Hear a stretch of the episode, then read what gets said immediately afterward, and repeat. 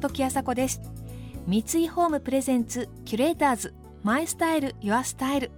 この番組はミュージシャンデザイナー作家俳優職人などなど異なるフィールドを舞台に活躍する2人がランデブー。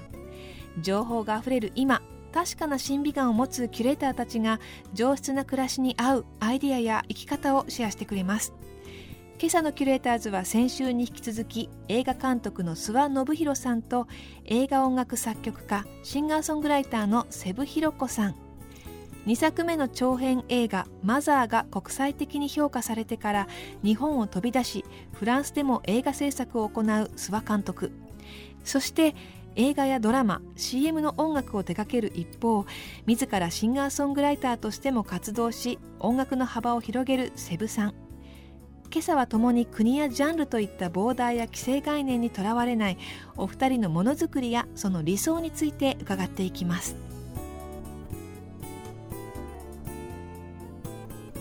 三井ホームプレゼンツ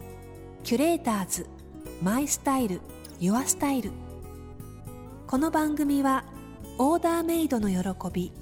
三井ホームの提供でお送りします。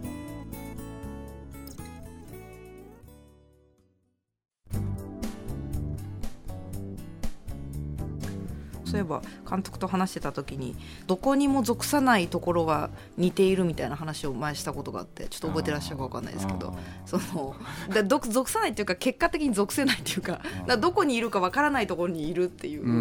そういう立ち位置にあるっていうところはなんかやっぱり作品を残していくものとしてはすごい私はやっぱり肯定したいとこだというか、うん、なんかそれをちょっと今思い出しました。なんかまあ瀬戸さんの音楽もあのあこれはこういう音楽ねとか、うん、その簡単に所属をこう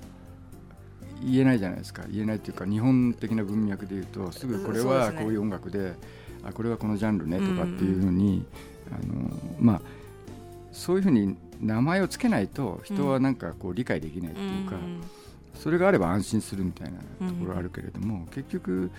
まあ、僕もそうだけど単純に別にどういう映画がやりたいっていうよりは、まあ、映画を ややってるだけで あの、まあ、セブさんもた単純に音楽をやってると思うんですけど ね、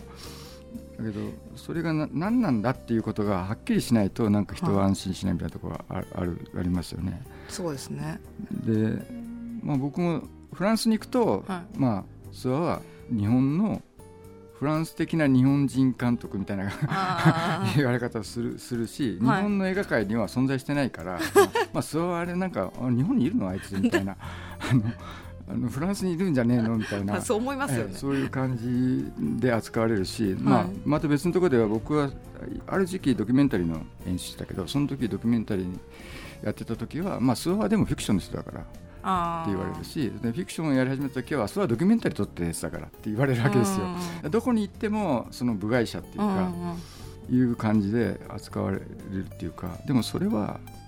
まあ比較的心地よいというかですね、うん、まあそれでいいかと。その自分がどこにどっかの中間にいるっていうか常にホームがないっていうか、まあ、それはまあ作るっていうことにおいてはあの割とこういいことなんじゃないかなと、うん、うん、多分瀬戸さんも苦労されてるところあるんだろうなとは思うんですけど。そうですね。最近本当こ去年ぐらいからですね。どこにも属さないからある意味自由が利くというか本当にこれ居心地いいわと思った。でそこに行くまでに時間がかかったっていうのは私あって、うん、監督は最初から別にあんま気にしてなかったですか？うんなんかねこうどっかのコミュニティっていうかどっかの業界でもいいんですけどそこに属してるのがなんか嫌だったのは確かですね。なんかあのそこにそういうところに属してしまうとその外側と切れちゃうっていうか、うん、えでもあの仮にですけど、うん、全然日本で撮ったらみたいなこと言われたら日本で撮りたいものとかって何かあったりするんですか？いやあのどこでもいいんですよ。結局多分ね映画撮ってる人は、はい、あのある条件が整ってモスクワで撮らないって言ったら撮るでしょ多分。ああそこはでもやっぱ音楽と音楽は本当どこでもできるそうですよね。例えばモスクワ行って私が完全にロシア語喋れたら、作る曲が変わるかもしれないけどただモスクワに行っても、うん。多分普通に PC で曲書いてると思うんですよ。そうだから映画はそれが違いますよね、そうですね。だから映画はチームプレーなんで、うん。まあ、サッカー選手と同じでその所属チームがないとうん。プレーできないと、うん。えーだからフランスでとりあえず取ってますけどでも最近はやっぱりここが自分のホームになってるなとは思います。フランスがあデビさんはどうですか？フランスでやることと日本でやることって随分違います？やっぱ違いますか？あのまあこれはまあちょっと自分の問題ではありますけど、うん。フランス人に話してる時と日本人に話してる時との、自分のやっぱりこう遠慮具合が違うんでああそれは違います よね。相手フランス人だったら何,、まあ、何言ってもとはなんないですけど まあ別に言っても、うん。で喧嘩したところで翌朝にはケロッとしてるっていう。むしろなんかその同調するっていうことを避けたいっていうかねなんかあのうん。日本だと同調まず同調しないと そうですね。一応合意しとかないと次がないっていうのがあるけど、なんかフランスの場合は簡単に合意したらダメだよねっていう感じもありますよね。まあそういう傾向もありますね だからその初めの入りが日本と真逆ですよね。あとりあえずなんかあの同じようなところにいながらいやそこはそう思いませんっていうのを言っていくのが日本だけど、うん。向こうはやっぱり私ってこういうアイデアがありますけどねうん。っていうところで、えっていう、うん。その面白さで食いついてもらったりとか、うん。そういうのもあるかもしれないですね。うんまあ、僕は実際フランス語喋れないんだけれども、はい。まあ喋れない分単純になるっていうか、うん。はい。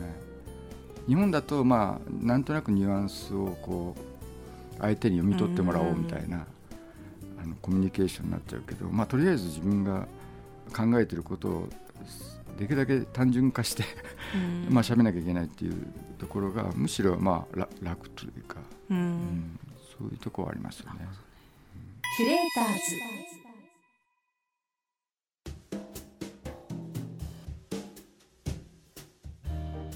時あさこがナビゲートしています。キュレーターズ。今朝のキュレーターズは映画監督の諏訪信弘さんと映画音楽作曲家シンガーソングライターの瀬部弘子さん。現在公開中の諏訪監督の最新作「ライオンは今夜死ぬ」ではワークショップを通じて選ばれたフランスの子どもたちが名優ジャンピエール・レオと共演。一緒に映画を作りながら心を通わせていく物語になっています。実は近年諏訪監督は今回の映画のように子どもに映画を教える子ども映画教室の講師を務めていらっしゃいます。監督がなんか今やってらっしゃる子供映画教室っていううんとかはきっかけあったんですか？いやきっかけはね頼まれたから。やってみませんかって言われて。いや子供の映画、うん、子供の映画面白いんですよって言われて見たんだけどそんな面白いかなってあの あのと思ったんですよその時は、はい。うん、あの結局子供が作った映画ってその普通の映画のようにあの見ててもわからないんですよね。何が面白いか。つまり普通の映画っていうのは別にどう作られたかとか関係なくその作品だけポンと取り出して誰が見ても分かるように面白さが作られてるわけだけど、それはどう作られたかとか子どもたちが何をしたかとかその制作のドキュメントな部分を知らないと面白さってやっぱり見えてこないんですよね。あでやっぱりやってみると、まあ、かなり面白いんですよ。それで別に彼らのためにっていうかその映画界を良くしようとかあの、そういう気持ちはほとんどなくてえはい。でも自分のためにやってるって言ってもいいんですけど結局これ子供たちがやって映画をを発見していくプロセスを見てるのが面白いというかうん。それによって自分が気づくことがあるから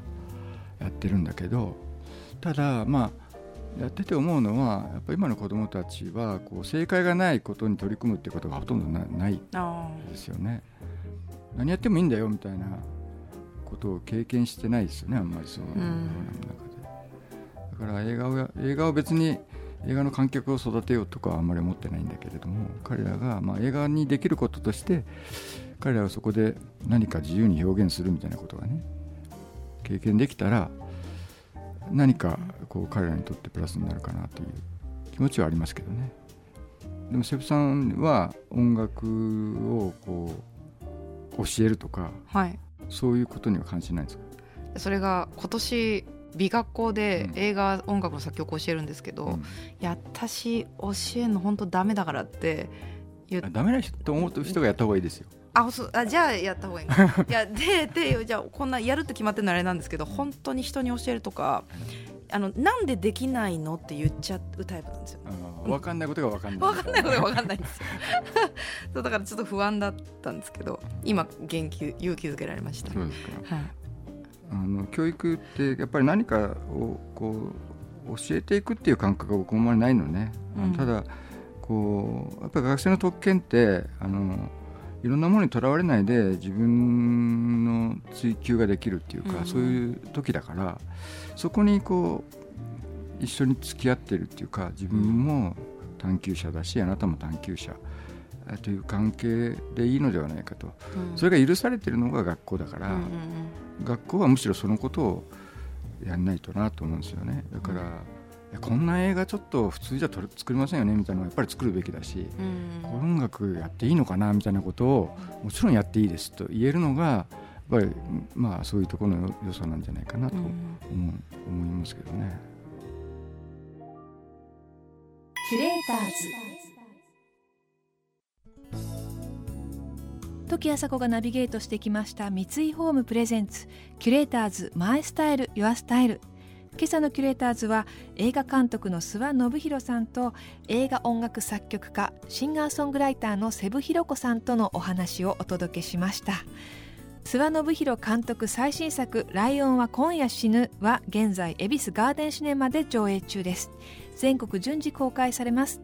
また瀬部弘子さんが音楽を手掛けた映画「リバーズエッジ」は2月16日より東宝シネマズ新宿ほか全国ロードショーになります。来週は暮らしの基本主催でエッセイストの松浦弥太郎さんとカレー研究家の水野仁介さんがご登場です。それでは素敵な日曜日をお過ごしください。時あさこでした。三井ホームプレゼンツキュレーターズマイスタイルユアスタイル。この番組はオーダーメイドの喜び三井ホームの提供でお送りしました。